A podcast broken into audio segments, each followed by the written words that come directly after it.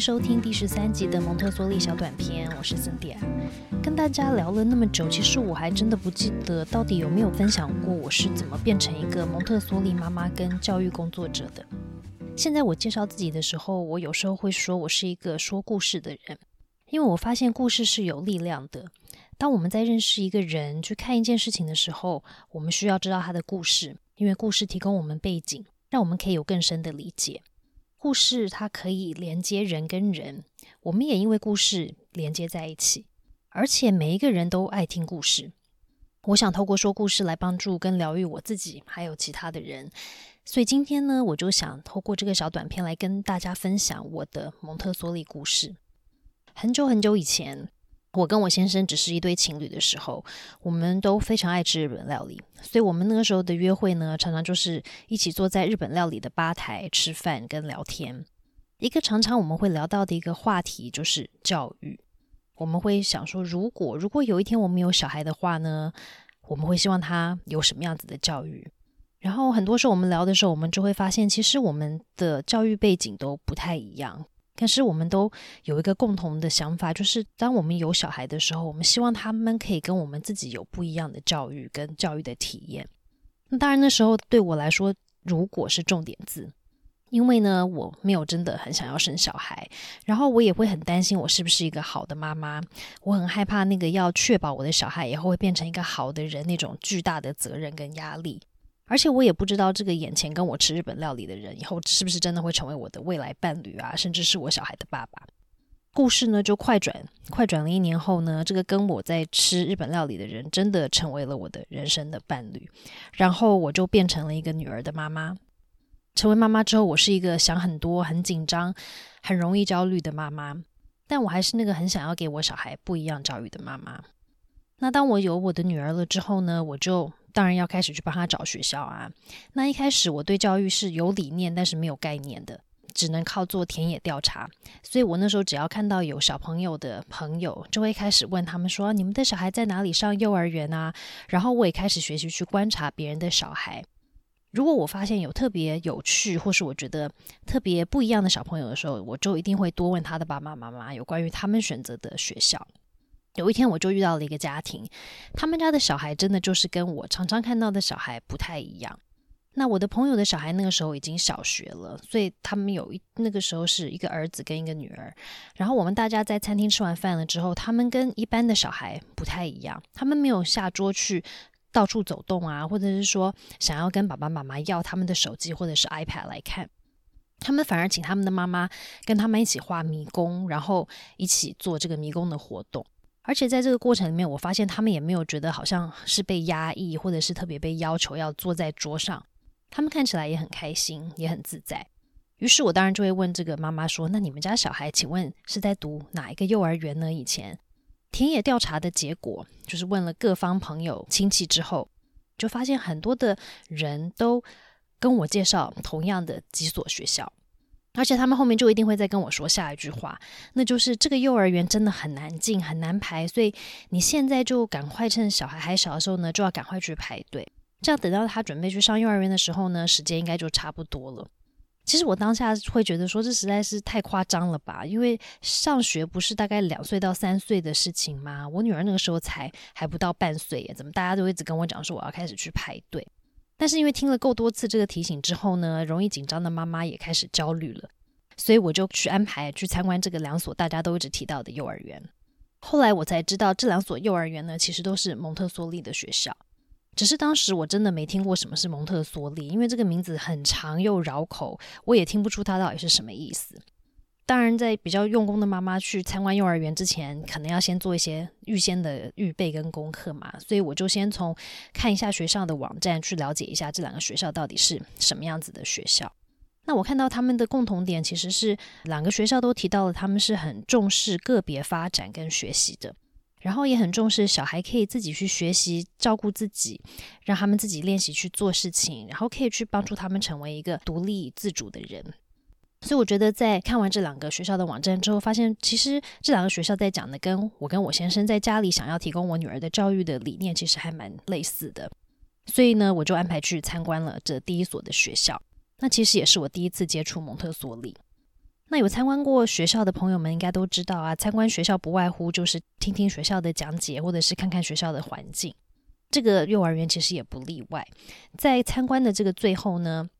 带我参观的这个行政人员就请我站在我女儿如果以后去上学，然后会进入的这个教室的外面。这个教室它其实就是在。大概我的位以上的那个高度呢，就变成是一个开放没有玻璃的窗子，所以我可以站在那个窗口的地方，很清楚的可以看到教室里面的样子，还有听到教室里面的声音。站在这个窗口几分钟之后呢，在我的眼前出现了一个可能我觉得大概一岁半到两岁大的一个卷发的妹妹，因为她长得真的很可爱，所以我就一直看着她，想了解她到底在做什么。那我现在都会对外称呼为她为切香蕉妹妹，因为她那天真的就是就双手拿着这个托盘，上面放了一根香蕉、一把波浪刀、一个木头的小砧板、一个玻璃碗、一个夹小夹子，还有一个铁汤匙。她慢慢走，然后就把这个托盘放在我前面的桌子上，然后刚好面对我就坐下来了。那这个画面其实当时让我觉得蛮震惊的，因为这个妹妹她看起来好像就是很悠哉，然后很自然的在做这些事情。因为她在我前面坐下来了之后呢，她就开始拿起了她的那只香蕉，带着皮的完整的香蕉，然后用另外一只手呢，慢慢的、慢慢的把那个香蕉皮这样一一块一块的，就是或者说一段一段的剥开来。剥开来了之后呢，她把香蕉放在那个小砧板上，拿起了那个。瓦楞的刀子看起来像小菜刀的刀子，一段一段的把那个香蕉给切开了。之后，他又用那个小夹子，慢慢的把那个一块块的香蕉夹到小碗里。之后，再用他的铁汤匙一口一口，很开心，看起来好像很愉悦的把那个香蕉全都吃进去。这样子，吃完了之后还没结束。他吃完了之后呢？还把刚刚他吃的这些所有的东西啦，所有的物品都放回到这个木头的托盘上之后，又慢慢的走到了一个地方，把香蕉皮丢到垃圾桶去，然后把这些脏的碗盘呢，又放到了一个可能收集脏碗盘的一个架子的上面，然后他就很开心的呢去洗了手之后呢，又慢慢的走去做别的事情。看到这个美眉的时候，让我震撼的地方是因为我觉得我以前真的没有想过，一个可能这个一岁半或是两岁的小孩可以做他在做的事情。所以一部分我觉得是这个小孩真的是太神奇了。但是我觉得其实从这个小美眉的身上，让我看到了我当时还是婴儿的女儿，因为她其实呢，原来是不是跟这个美眉一样这么神奇？其实她是不是好像有某一些能力跟能量是我以前没有看到的？以前我觉得她可能没有的。那在过程里面，其实也让我看到了我自己那种妈妈很想要保护、跟保护、跟呵护我女儿的那种心，也看到了我自己其实内心有很多的恐惧跟不安。因为在这个看这个千香蕉美眉的这个过程里面啊，我的头脑里面出现了很多担心的声音，比方说，哎，这样可以吗？这样会不会很危险呐？所以我觉得，因为我看到了我有这些不安，然后我会发现，哦，原来当我有这些不安的时候，我很容易会设限我的小孩。你会觉得说哦，这个你还不够大，你就不要做，或者是等你大了再做啊，这个不安全啊，危险啊。让我自己看到的是，其实小孩不管是不是我的小孩，其实他们可能会有远远超越我想象的能力。在我心里，如果有这些设限的时候，其实我会局限了他们。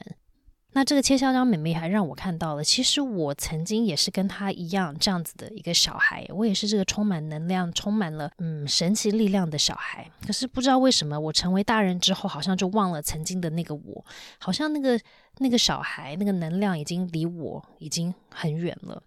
所以其实我不知道我那天在那个教室的窗口到底是站了多久，但我只能说那一天的那个几分钟的体验是一个对我来说非常非常奇妙的一个体验。不知道站多久之后，我回神的时候，我就发现，我觉得这个教室好像是哪里怪怪的。如果是一个一岁半到三岁的一个幼儿教室的话，不是应该可能很吵杂吗？小孩可能都在尖叫乱跑，然后老师在后面大叫说：“大家不要跑，大家不要叫。”可是怎么好像这个教室都不是这样子的呢？教室其实还蛮安静的，然后里面，然后我还开始想说：“诶，到底是不是这个教室会不会只有千香蕉妹妹的？是不是没有其他小孩所以这么安静？”结果我往旁边看的时候，就发现有诶，其实有别的小朋友，然后他们不在切香蕉，不是说大家都排排坐在切香蕉，是有的小朋友可能在阅读，有的在走路，有的在换衣服，好像他们都在很专心的在做自己的某一件事情。那然后我就在想说，那老师到底是去哪里了？这个教室里到底有没有老师啊？就发现说，哦，老师他其实并没有站在那边大声的下指令，说小美你赶快去上厕所，或者小明你赶快去看书。可是他很安静的坐在教室的一个角落的一个矮凳子的上面，然后在跟一个孩子很轻声细语的在说话。然后我还记得我那个时候心里在想说，这个这个教室好像怎么是从一个科幻片里面跑出来的呢？是大家好像都被下药了，是怪怪的。但其实因为那天我在这个教室看到了。我的女儿看到了我自己，然后我还看到了那个我自己在还没有变成一个比较没有那么控制欲高的妈妈之前呢，我真的非常需要让我的女儿可能在白天的时候可以在这样子一个很宁静啊、稳定的一个环境里面去发挥她自己那些能量的一个地方。我发现这样子的一个地方其实是很重要的，但是我的女儿如果在每天都跟我在一起的时候，可能没有办法得到的。所以参观完学校之后呢，我当然就开始。填了报名表，然后开始排队啊，就觉得哦，那我就等学校通知再看看。那原本那个时候我心里的打算是觉得说，我女儿可能在两岁到三岁，可能就是小班的时候才会去上幼儿园。但是那天去参观学校的时候，我才发现哦，原来蒙特梭利这样子的教育体系的小朋友，其实可以很早就去上学了。好了，那故事就开始快转了嘛。我的女儿呢，快转到大概一岁的时候，这时候的她已经会走路了，然后还走得蛮稳的。在家里的时候呢，我先生那个时候其实常常会想很多不同的一些有趣的一些探索活动啊，一些事情去让我女儿去体验。但是他开始发现，他好像要花蛮多心思去想一些更新的把戏，来让我女儿觉得有些不同的新的一些刺激。然后我们也开始发现，因为我们家的成人的组成其实非常的单纯，非常的少，所以。我们也开始觉得说，家里的这个环境好像对于我这个看起来就是对什么都好奇的女儿来说，好像已经开始不太够了。她可能开始有需要有机会去接触更多的人啊，更多的一些人生体验了。那很巧的是呢，就在我们开始在思考这件事情的时候呢，我的女儿那时候大概一岁两个月的时候，学校突然就打电话给我了，就说：“哎，你们排到位置了，我是不是准备好可以来面试跟上学了？”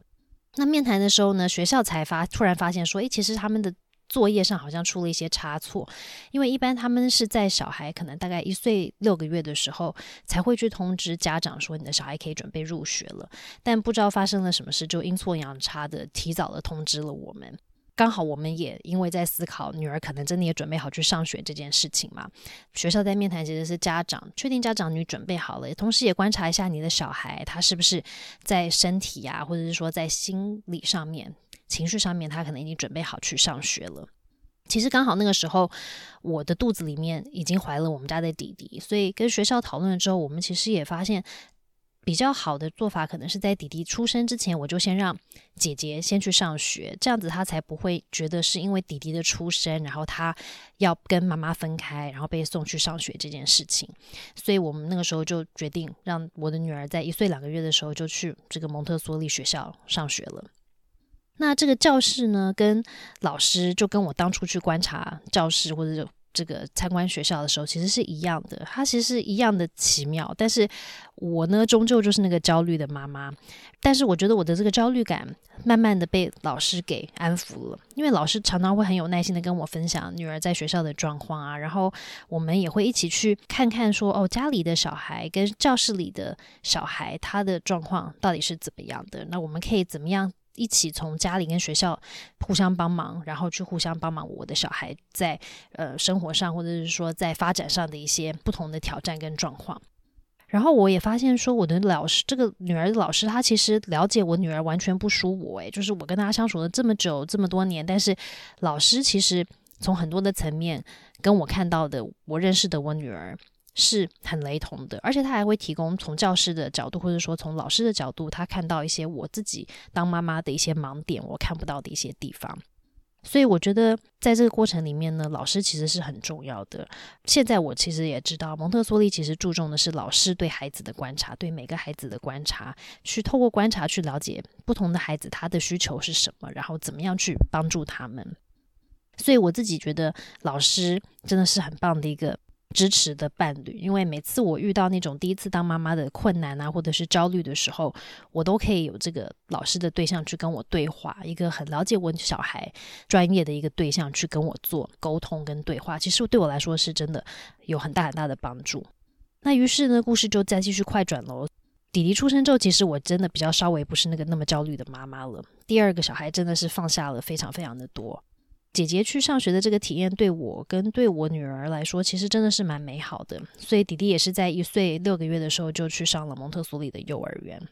故事继续快转，所以这时候我女儿读了大班，但是我跟我先生当然又开始思考，那大班之后的教育该怎么办呢？到底要读什么学校呢？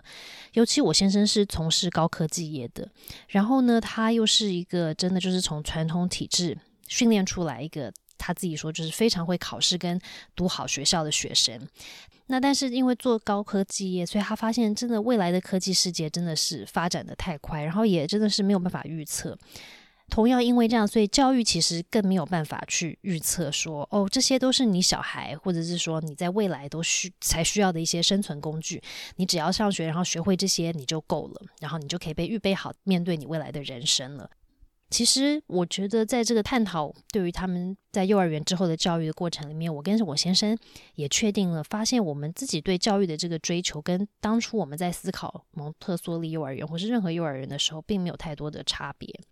那与其重视成绩跟排名，其实我们真的更希望教育能够继续滋养我们家小孩在幼儿园让我们看到的那种无限的能量，让他们可以热爱学习。有机会去发展自己的兴趣，或是发掘自己的兴趣。那当他发掘这些不同的兴趣的时候呢，他要知道怎么样去学，然后帮助他自己可以更了解这些他自己很有兴趣的事情。希望他们可以一直保持对人生的那种热忱跟热情，然后面对未知跟挑战的时候呢，能够很有毅力，或是知道自己可以去勇敢的去面对。那我觉得更重要的，其实我觉得当爸爸妈妈最基本基本的一种需求，其实就是希望他们可以很快乐，过着有意义的人生。那那个时候，其实我们就开始去看国内外的各种的学校啊，去听说明会，然后我们看了公立学校、私校、国际学校。那个时候，其实也发现，在台湾跟其他国家的地方，其实有好多好多多元的一些教育，其实也是也是一些教育选项，是我们可以参考跟选择的。我们看了一圈了之后，其实我们还是发现蒙特梭利的理念跟我们自己想要追求的教育理念还是很贴近的。于是那时候我们就决定去美国看了蒙特梭利的国高中，因为我们需要确定一下这个教育方式到比较后段的阶段的时候，他到底是怎么做的。那他们学生的样子，是不是我真的希望我以后小孩未来会成为的样子呢？看完了之后，其实我跟我先生对蒙特梭利能够比较安心了。然后我觉得他们两个，我现在两个小孩现在已经一个五年级，一个三年级，他们已经从幼儿园到了小学生的阶段。那在这个过程里面，从幼儿园到小学的过程里面呢，嗯，他们接受蒙特梭利教育的过程里，让我看到的是两个完全个性全然不同、发展速度不一样的孩子。在蒙特梭利这样子的教育环境里面，都能够长出很独特、很独特的自己。他们的眼睛呢，始终可以保持那种婴儿看世界的那种光芒，就是那种啊，人生世界真的是好美妙的那种光。他们还是一样很热爱学习，他们很喜欢去上学。那但是学校就跟人生一样啊，它其实真的不可能就是都完美的，都是好美好的。一定过程里面会遇到挫折，会遇到失败，会有自我质疑，也会遇到排挤。但是我觉得我可以从他们这个从小到现在的这个过程里面，一直看到他们的成长、他们的学习，然后他们慢慢其实在强化属于他自己的那个内在的力量。很多人会问我说，会不会很担心他们以后去衔接学校，或者是以后因为不是读传统的体制，所以对于考试这件事情好像没有一直被锻炼，是不是可能没有办法跟别人竞争去进好的大学？或我会不会很担心？我自己有时候也会问我自己，我帮他们做的教育选择会不会其实局限了他们可能在未来的发展，或者是他们其实有的潜能可能可以被发展的更多呢？如果他在不同的教育的领域里面，但其实我觉得身为一个妈妈，我真的只能提醒我自己，我当下只能提供给他们我当下觉得是最好的。但是我是不是可以就这样确保他们未来就一定会非常的好呢？他们未来是不是就一定会活得比较有意义，或者是比较开心呢？其实我真的不知道，我也没有办法保证。所以当我难免会有那些质疑自己的教育选择的时候呢，我就会跟我自己来自己说，未来我们的小孩，或是我的小孩，可能人生会真的不顺利。也可能会很不开心。我觉得其实我帮他们做任何的教育选择，这个结果都有可能会发生，真的没有一个保证。但是我能够知道的是，至少他们在童年、他们在求学的阶段，其实真的就是非常非常开心的。所以我觉得当妈妈这样子就够了。看着女儿跟儿子又要迈向。国高中的教育阶段了嘛？那听了我前面的这一长段的故事的时候，你们就会知道，我一定是在很早的时候就开始去思考，那国高中该怎么办呢？那我真的也在他们小学的时候，其实我也就开始在做计划跟规划，说那对国高中他们是不一样的阶段的孩子了，那他们要怎么办？我们给他们的教育该怎么办？现在我还要去处理面对开始出现青春期症状的孩子。我觉得这个对爸爸妈妈来说呢，也是一个人生的一个大大的挑战。所以我在下一集的小短片呢，我就会再跟大家分享国高中到底是如何是好呢？那希望大家喜欢今天的这个故事，呃，也希望大家可以跟我分享一下你在你的选择教育的路途里面的故事。蒙特梭利小短片，下次见喽。